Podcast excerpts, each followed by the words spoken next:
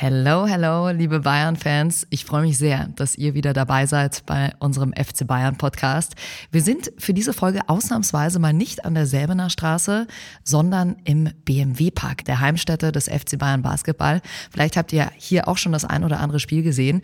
Wir werden heute mit Geschäftsführer Marco Pesic die aufregende Welt des deutschen Basketballs im Jahr 2023 erkunden. Marco, und das merkt man wirklich an jedem Satz, der liebt wirklich für den Sport verkörpert den wie kein zweiter mit ganz viel Leidenschaft, Identifikation und Kontinuität. Er teilt mit uns seine Werte, Visionen und er verrät uns, wie Basti Schweinsteiger ihm gezeigt hat, was den FC Bayern auszeichnet. Wir wünschen euch jetzt ganz viel Spaß beim Hören. Hier ist der FC Bayern München.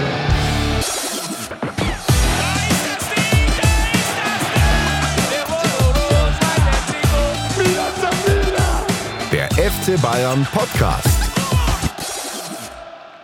Mit Jacqueline Bell und Marco Pesic. Hi Marco, Hi. schön, dass wir heute hier sein dürfen.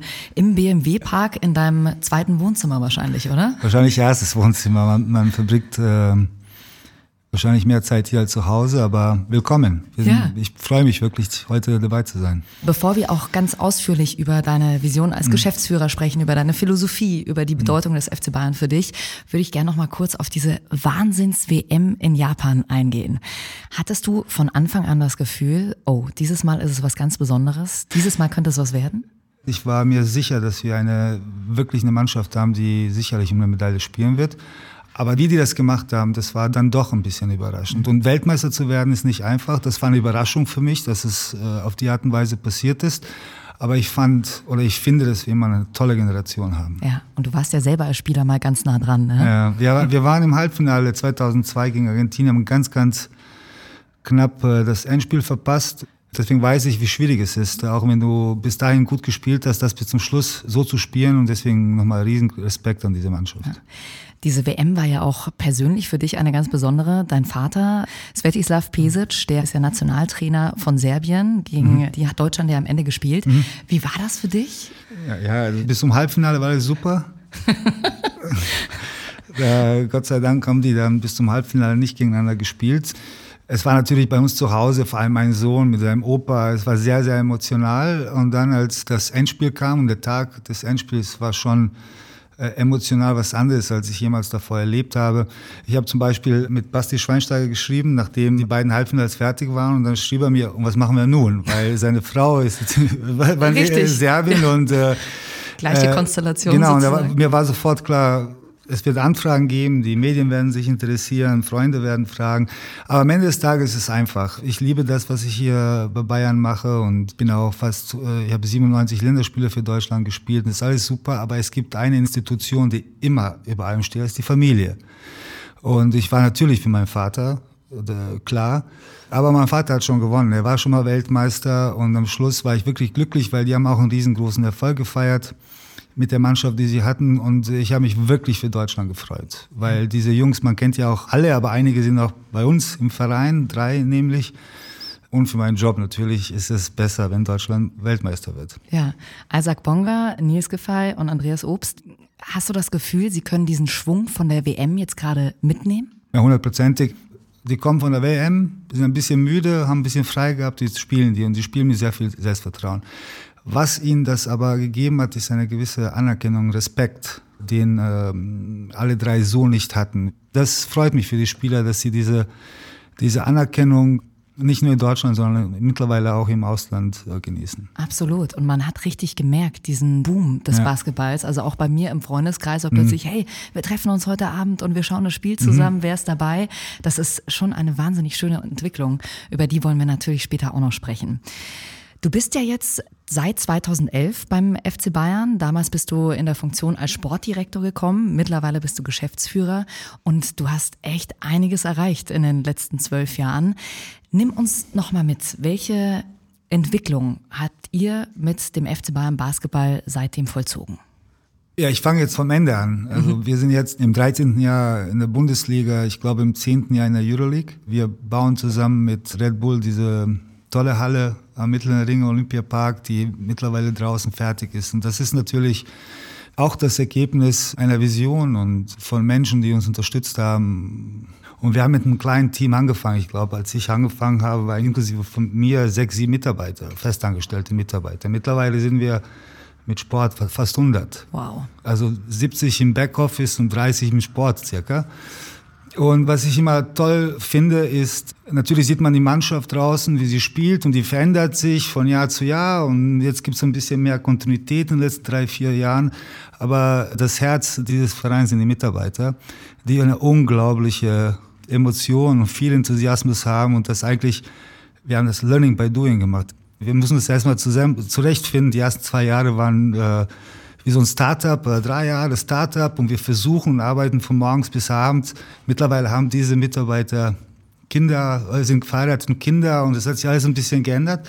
Aber dieser Enthusiasmus ist noch da und das, was die alle aufgebaut haben hier, ist einfach großartig. Ich glaube, dass wir in Europa einer der wenigen Vereine sind im Basketball, die so viele Mitarbeiter ich will nicht sagen investiert, aber denen die Mitarbeiter so wichtig sind für die Entwicklung des Vereins. Und ja. es gab so viele äh, so viele Steps, Steps die ja. wir die wir erreicht haben, das müssen wir drei, vier Sendungen machen. Ja, genau. Also auf, dem Weg, auf dem ja. Weg zu jetzt, äh, was ja. wir alles gemacht haben, müssen wir eine Doppelsendung machen. Unglaublich, aber ihr habt so viel erreicht in dieser Zeit. Mhm.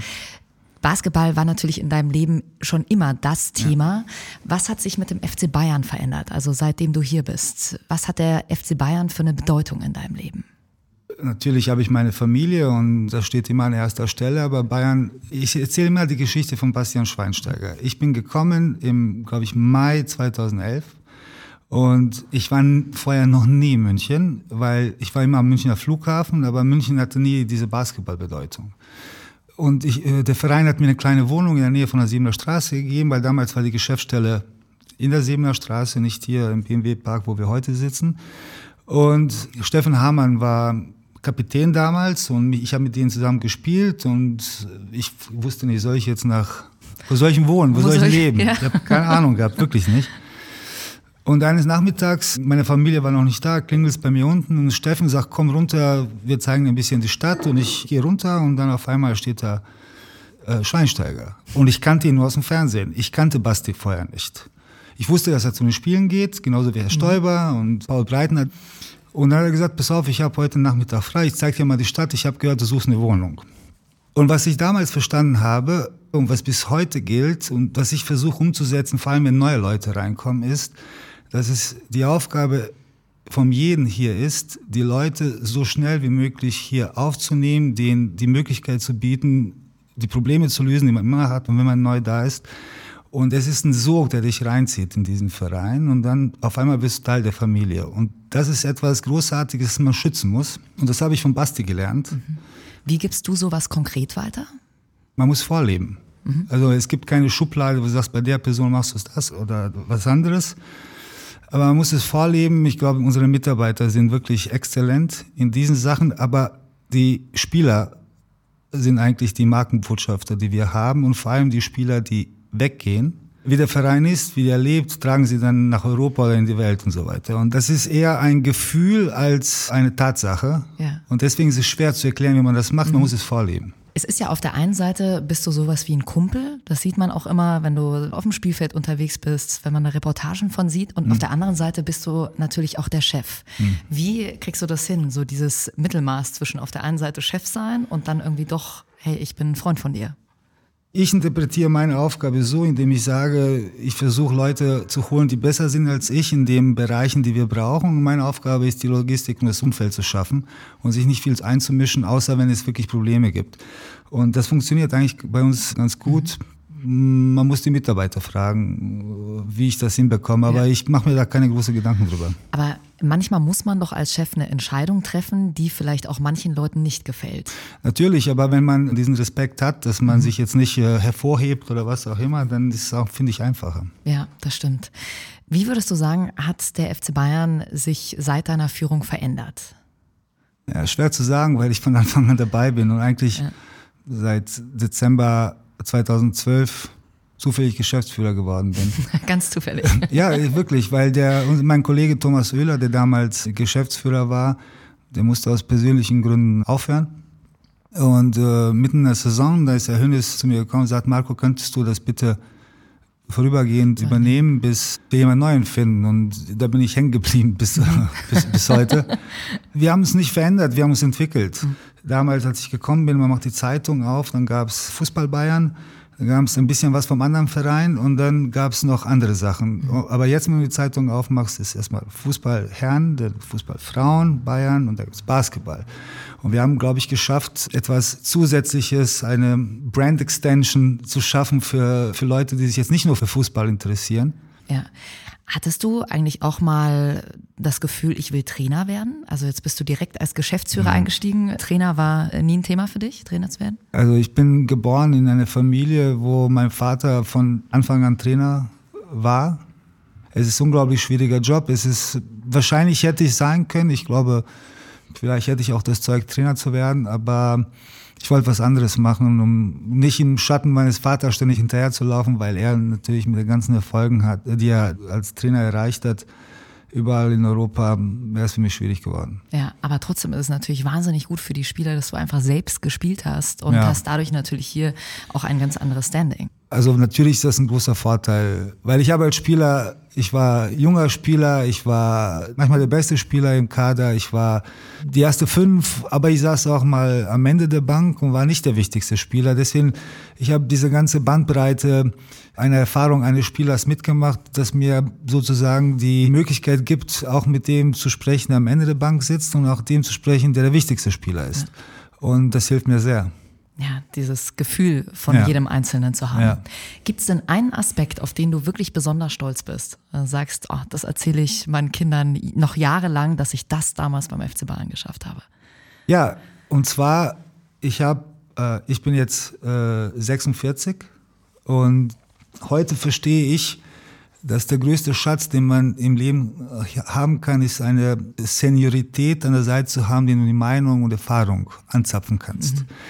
Und das, was ich hier erfahren habe im Verein von Anfang an, äh, wahrscheinlich vergesse ich jemanden, also Bernd Rauch und Uli Hünnes und Herr Stoiber und auch Herr Hopfner, mhm. jetzt mit Herr Heiner und Professor Dieter Meier und Herr Mennekes und all die Leute, die, die man hier im Umfeld hat und die man immer anzapfen kann, wenn man ein Problem hat oder wenn man eine Meinung haben will.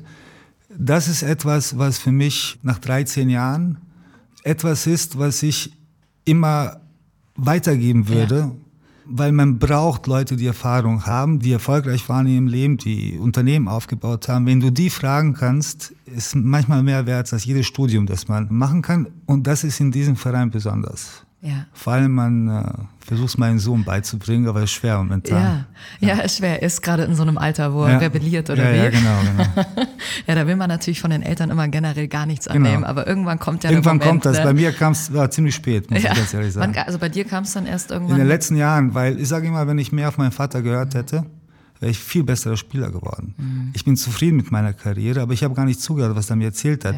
Und wenn ich jetzt über nachdenke, jetzt in einer Position, wo du dann langsam in das Alter kommst, wo du sagst, ey, pass mal auf, es ist besser, glaub mir, es ist besser, nach links zu gehen als rechts, merke ich, wie dumm ich war. Hm. Aber das ist wahrscheinlich eine Erfahrung, die jeder machen muss. Wir haben noch eine Sprachnachricht für dich von mhm. einem ehemaligen Bayern-Spieler und auch einem deiner Wegbegleiter. Wir mhm. haben gerade eben schon über ihn gesprochen, über mhm. Steffen Hamann. Mhm. Hi Marco, ich bin sicher, du erkennst mich schon an der Stimme. Wir beide haben ja schon viel miteinander erlebt, zusammen natürlich auch das Projekt FC Bayern Basketball nach vorne gebracht, wir haben zusammen Nationalmannschaft gespielt, aber auch oft gegeneinander gespielt. Und da komme ich auch zu meiner Geschichte, die ich mit dir teilen möchte. Was ich nie vergessen werde, ist, als wir 2003 in den Finals gegeneinander gespielt haben. Du noch für Alba Berlin, ich für Bamberg damals noch. Und jedes Mal bei der Korb Legerlinie, also bei der Layup-Line, haben wir uns an der Mittellinie getroffen. Das hast du schon so extra eingestreut und hast mir jedes Mal einen dummen Spruch gedrückt, um mich äh, unsicher zu machen. Das wurde ich dann auch ein bisschen, aber auf lange Sicht hat mich das natürlich noch stärker gemacht. Viel Spaß jetzt beim Podcast, schöne Grüße an die Kollegen und bis bald im BMW-Park. Ja, du musst ihn im Auge ein bisschen behalten. Ja. Bei dem ein bisschen im Kopf zu sein, ist gar nicht mal so ja. übel. Die Geschichte ist richtig. Steffen hat ein gewisses, na, eine Wichtigkeit. Ja. Und er hat ganz, ganz großen Anteil, dass der Verein die Möglichkeit bekommen hat, jetzt hier zu sein, wo er jetzt ist. Und schöne Grüße zurück. Ja. aber, Aber, aber du merkst, er hat immer noch, im, ich Ja, bin immer er- noch in seinem Kopf. Er, er weiß hat das er nicht noch. vergessen. Ja, er hat es nicht genau. vergessen. Für immer in Ja, seinem ja. Kopf.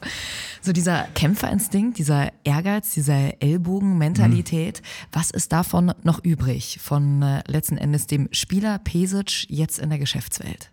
Also ich bin schon Kämpfer. Also das, Ja. man muss schon ein bisschen kämpfen. Ich glaube, das ist bei uns Sportlern ist das irgendwie in der DNA und passiert automatisch. Ähm, Ich glaube, das ist sehr, sehr wichtig. Marco, lass uns nochmal über deine Philosophie sprechen. In Interviews hast du immer wieder betont, dass Kontinuität etwas sehr Wichtiges für dich ist, nach dem Motto Trust the Process. Warum ist das deiner Meinung nach so essentiell? Mannschaften, die mit tollen Spielern zusammen gebastelt werden, gewinnen sehr, sehr selten sofort. Und was aber zu einem Sieg oder einem Erfolg dazugehört, ist auch mal, Voraussetzung ist eine Niederlage, ob man es will oder nicht. Und wenn man Kontinuität hat mit den Personen, sei es in einer Mannschaft oder im Backoffice, und man all diese Schritte überstanden hat, auch mal schlechte Phasen oder Niederlagen, dann passieren verschiedene Sachen. Unter anderem passiert es, dass man sieht, wie reagieren verschiedene Personen, wenn es nicht so gut läuft. Äh, Kann man sich auf die verlassen? Kann man sich nicht auf die verlassen? Wer ist eigentlich, wer steht eigentlich da, wenn es wirklich schlecht läuft? Das ist eine der Lehren. Zweite Lehre war für mich immer, dass das Vertrauen untereinander nicht auf Anhieb passiert, sondern es dauert. Manchmal dauert es zwei, drei Wochen, wenn man gut miteinander klarkommt, manchmal dauert es zwei Jahre. Das heißt, deswegen ist Kontinuität innerhalb einer Mannschaft nochmal egal, ob es jetzt äh, eine Mannschaft auf dem Spielfeld oder äh, im, hinten im Büro, dass man diese Erfahrung macht. Und wenn man diese Erfahrung gemacht hat, dann stärkt das einen. Man kennt sich besser und diese Kontinuität spricht eigentlich dafür, dass, äh, dass auch Erfolg da ist. Wie werden diese Prinzipien, die du jetzt hast, wirklich in der täglichen Arbeit umgesetzt? Hast du da mal ein paar Beispiele für uns? Ich habe ein Büro im BMW-Park, ist wahrscheinlich das schlechteste Büro, das es hier gibt, weil ich einfach nie drin sitze. Also ich bin immer entweder in der Halle bei der Mannschaft oder ich laufe, ich nerv die Leute ständig, weil ich ständig von Büro zu Büro laufe und gucke, ob ich irgendwie, dass wir, ich, ich spreche mit den Leuten. Meistens nerv ich die. Aber ich finde, was gut ist hier im BMW-Park, ist, dass wir alle, die Mannschaft ist hier, die Mitarbeiter sind hier, unsere Geschäftsstelle ist hier, alles ist hier und wir irgendwie vermischt. Und ich finde, das macht auch die Identität von uns aus, dass wir alle in einem Ort sind, dass wir, wenn es Probleme gibt, das wird sofort geklärt. Und das sind so Prinzipien, die wir nicht eingeführt haben, die ich auch nicht gesagt, das musst du machen, sondern es hat sich so entwickelt. Also wie ich am Ja. Anfang gesagt habe, Sachen haben sich einfach entwickelt. Das merkt man, finde ich auch. Als ich jetzt gerade hier reingekommen bin, so die Türen waren offen, wurde jetzt gerade Ja. so ein bisschen am Feld unten, Ja. wurden gerade ein paar Körbe geworfen und es war alles so, ja, so offen irgendwie. Ja, und bei uns sind die Türen eigentlich Richtig. immer offen, außer es ist wirklich ein wichtiges Meeting und es ist ziemlich viel Leben hier und keiner geht langsam auf den Gang, um nicht irgendjemand zu stören, sondern da wird manchmal auch geschrien und dann wird wird's mal laut. es mal laut und dann wird gelacht und so weiter. Das ist eigentlich ganz gut hier. Gibt's es ist eine denn- gute Atmosphäre hier. Ja. Gibt es denn eine Sache, wo du wirklich ausrasten kannst, weil du gerade gesagt hast, es wird jetzt mal geschrien? Das kann man sich bei dir immer gar nicht so vorstellen. Doch, doch, doch, doch. Ja? Ich, ma- manchmal, muss ich auch ehrlich zugeben, manchmal bin ich auch emotional bei Sachen, die mir wichtig sind. Ich bin da viel, viel besser geworden, natürlich mit mehr Erfahrung. Guckt man auf die Sachen ein bisschen anders, aber ich war schon am Anfang sehr emotional und wahrscheinlich habe ich da hier und da eine manchmal auch die Linie überschritten. Aber ich habe sofort Feedback von meinen Leuten oder Kollegen immer bekommen, pass auf, du bist einen Schritt zu weit gegangen und dann bin ich mir nicht zu schade, mich zu entschuldigen. Das, das war ich schon. Ich war manchmal auch unangenehm, weil ich nicht immer geduldig bin. Aber manchmal hat es auch geholfen. Ja. Scheidet nicht immer. Obwohl doch Geduld deine Philosophie ist. Ja, aber wie, wie, wie ich schon sage, Geduld heißt nicht, wir warten jetzt, bis äh, irgendwas vom Himmel fällt, sondern man muss schon was dafür tun. Ja. Du hast gerade gesagt, du wirst emotional, wenn dir Sachen wichtig sind. Mhm. Äh, Gib uns mal ein Beispiel. Was könnte das sein oder was war das in der Vergangenheit? Also emotional werde ich, wenn irgendjemand was dem Verein Schlechtes will, wenn irgendjemand unter den Mitarbeitern nicht schätzt, was andere Mitarbeiter für ihn tun, wenn an der Chemie und an der Atmosphäre gedrüttelt wird. Das ist etwas, was ich nicht mag, weil alle daran partizipieren und alle daran arbeiten. Dann, wenn einer kommt und versucht, da ein bisschen sich wichtiger zu nehmen, äh, als er wirklich ist, das stört mich. Also egal, ob es jetzt, ich sage nochmal, in der Mannschaft ist es noch schlimmer, da bin ich noch weil das ist ein sehr sensibles Gebilde, so eine Mannschaft. Und das ist etwas, wo ich eine Linie ziehe, wenn jemand über etwas stehen will. Ja. Und da bin ich unangenehm. Führst du dann auch solche Gespräche, wenn du so eine Situation wahrnimmst? Oder? Direkt. Ja, direkt. Wenn ich das merke, direkt. Ja. Ja. Eine weitere, ich sage jetzt mal, Philosophie ist ja auch, dein Vater hat dir damals mal mitgegeben, man soll für den Ja. Basketball leben und nicht von dem Basketball. Welche Bedeutung hat dieser Spruch heute noch Das ist die? Voraussetzung Ja. für mich. Also ich habe wirklich, wirklich Glück gehabt, viel von meinen Eltern mitbekommen zu haben und immer noch mitzubekommen. Und ich finde, man hat immer die Wahl, was man macht. Aber um es erfolgreich zu machen, sollte man es nicht. Und ich will jetzt nicht, äh, ich bin jetzt in einer wirklich glücklichen Situation, dass ich das mache, was ich mache. Und dass ich mir aussuchen kann, dass ich das mache. Ja. Viele haben es nicht. Aber die Voraussetzung, dass du es mit der nötigen Emotion und Enthusiasmus machst und das auch die Identität vermittelst, ist, dass du es für etwas machst. Mein Vater hat immer gesagt, wir leben nicht von Basketball, sondern für Basketball. Und da gibt es einen Zusatz. Und wenn wir das tun, wird der Basketball sich um dich kümmern. Ja. Also das heißt, jetzt, du wirst immer das zurückbekommen, was du eigentlich investierst. Lass uns mal einen Blick auf den aktuellen Bayern-Kader Mhm. werfen. Welche Stärken siehst du jetzt gerade, auch wenn wir jetzt auf den Neuzugang Serge Ibaka schauen? Wie möchtet ihr die Qualitäten hier nutzen? Also wir haben uns ziemlich früh zusammengetan. Pablo Lasso, Daniel Baesen, unser Sportdirektor, unser Präsident Herbert Heiner, der wirklich uns eine große Hilfe war in diesem Sommer oder im Frühling und im Sommer. Weißt du, wenn du verlierst, dann ähm, analysierst du umso mehr und wir haben wirklich eine tiefe und gründliche Analyse gehabt und wir haben das Glück gehabt, dass wir Pablo Lasso als Trainer gewinnen konnten und wir haben wirklich, wirklich hart analysiert und wirklich auch uns Ja. hinterfragt und analysiert und sind in den Schluss gekommen, dass wir zusammen mit Pablo ein bisschen was anderes machen wollen, was anderes darstellen wollen, was wir vielleicht in der letzten Zeit gemacht haben, obwohl nicht alles schlecht war, was in den letzten drei Jahren war oder letzten zwei Jahren war. Und ich finde, wir haben wirklich einen exzellenten Kader. Wir haben die Voraussetzungen geschaffen. Jetzt müssen wir natürlich alle auf Pablo hören, dass die das machen, was der sagt und dass wir gesund bleiben. Und dann bin ich wirklich sehr, sehr optimistisch, dass das eine große Saison wird. Was glaubst du, ist der größte Punkt, wo ihr euch jetzt in dieser Saison entwickeln könnt? Also was ist die Schwäche, wo du sagst, hm, da müssen wir nochmal ran? Einer der Diskussionspunkte, die wir hatten oder Analyse hatten, wir müssen es schaffen, dass die Mannschaft, dass sich jeder Zuschauer, der in den BMW-Park kommt, dass sich jeder mit dieser Mannschaft identifizieren kann, dass die Spieler auch verstehen, dass wir nicht nur um Sieg spielen, sondern dass wir diese Leute begeistern müssen. Natürlich hilft die Weltmeisterschaft, natürlich hilft, dass wir drei Weltmeister bei uns haben, die transportieren dann so ein gewisses Gefühl, neues Selbstvertrauen. Und der, der Mix passt momentan. Und das Ziel neben allen Siegen und Titeln, hoffentlich die kommen, ist, dass, dass es einfach zwischen Mannschaft und den Fans funktioniert. Da müssen wir besser werden. Da sind wir ja auch schon so ein bisschen bei Werten, die für dich wichtig sind bei Spielern. Wenn du jetzt auch zum Scouten rausgehst, was ist für dich wirklich essentiell? Also neben natürlich den spielerischen Qualifikationen. Die Spieler heutzutage, du hast so viele Plattformen, wo du, du sezierst jede, jeden Schuss, jede Statistik. Das ist jetzt keine große Kunst. Aber ähm, wie ist der privat? Wenn der Trainer in der Auszeit erzählt, hört er zu oder hört er nicht zu? Interessiert er sich wirklich für Basketball oder ist Basketball nur Zweck für irgendwas anderes? Und da legen wir großen Wert. Und wir haben da nicht so viele große Probleme in der Vergangenheit gehabt. Da haben wir wirklich Glück gehabt, aber manchmal passt es nicht im Team. Und deshalb haben waren wir sehr, sehr detailliert und ich finde einen guten Job gemacht in diesem Sommer mit diesem Kader. Wir haben von euch noch Fragen bekommen über Twitter. Wir geben euch ja immer vorher Bescheid, wen wir als nächstes als Gast haben. Und wir haben ja eine Frage für dich, Marco, von Maifall, der fragt, woran liegt es, dass das Roster des äh, Bayern Basketball jede Saison deutlich mehr verändert wird, als das zum Beispiel beim Fußball üblich ist? Die Kaderplanung scheint immer nur für ein bis zwei Saisons so zu sein, mit wenigen Ausnahmen. Wäre auch da mehr Kontinuität nicht machbar und wünschenswert? Wünschenswert auf jeden Fall.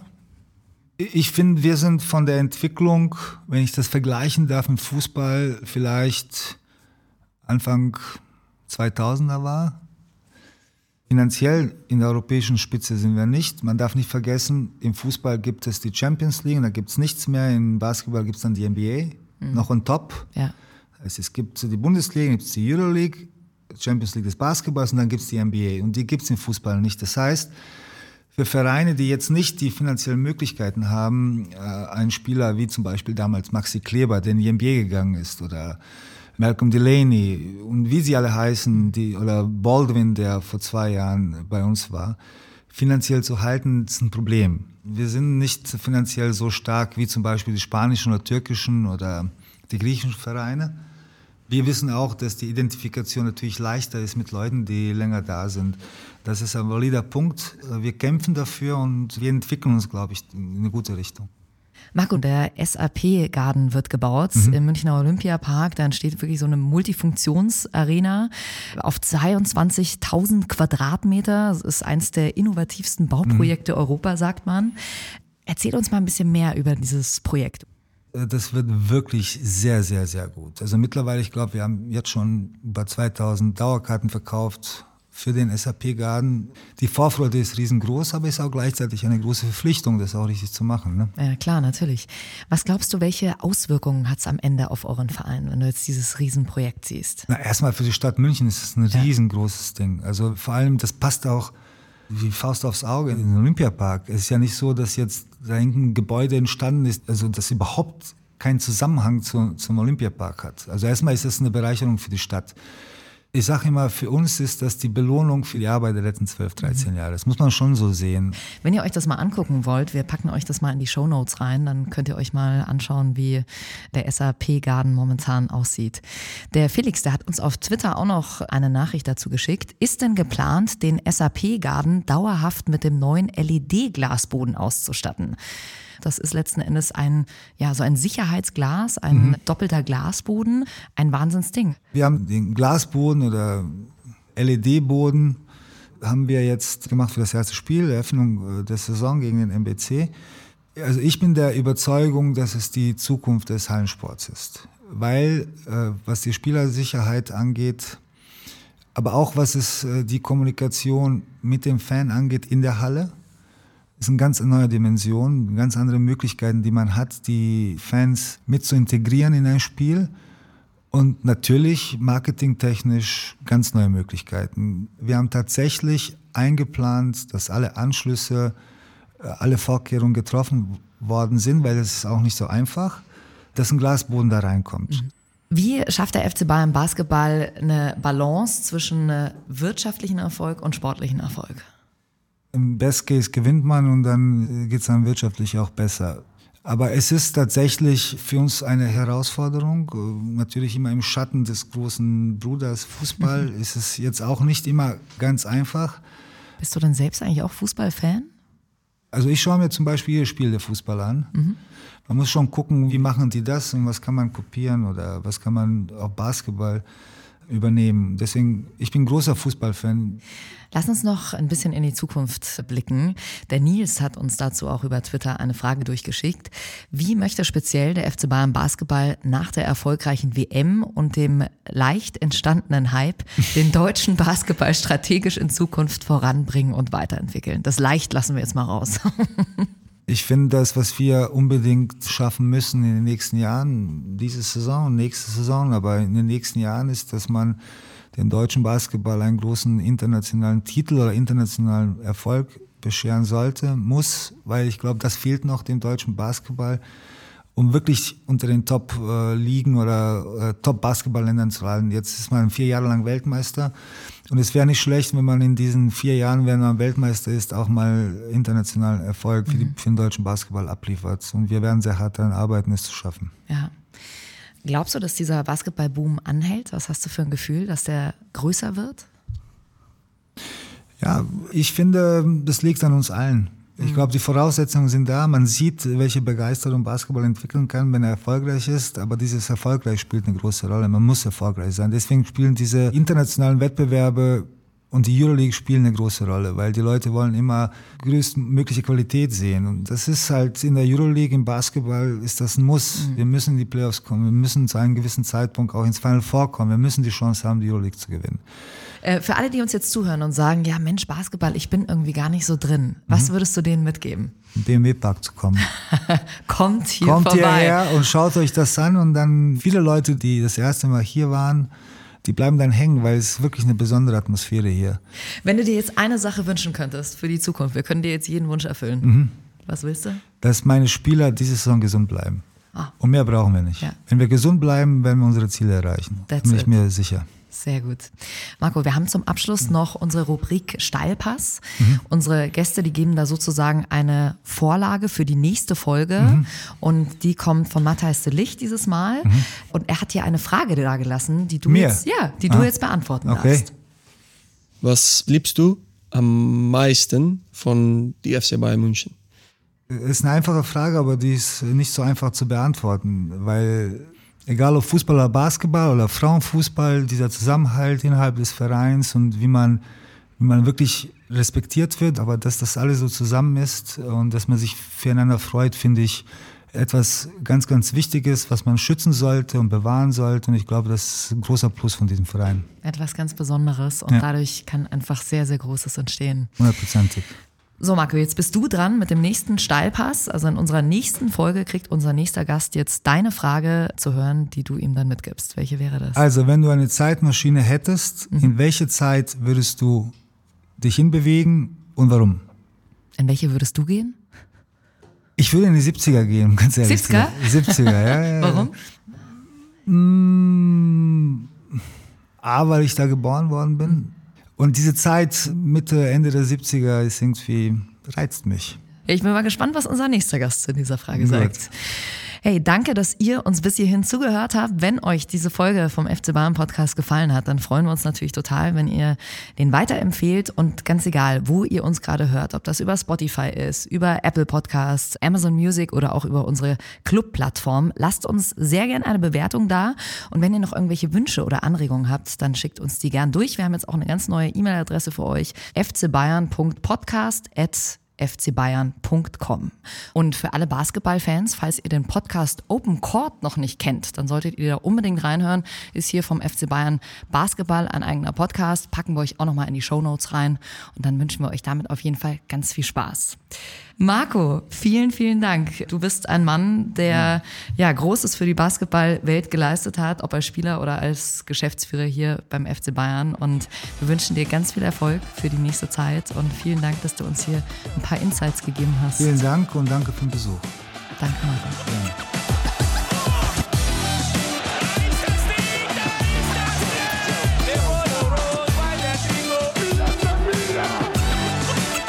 Ich habe fertig.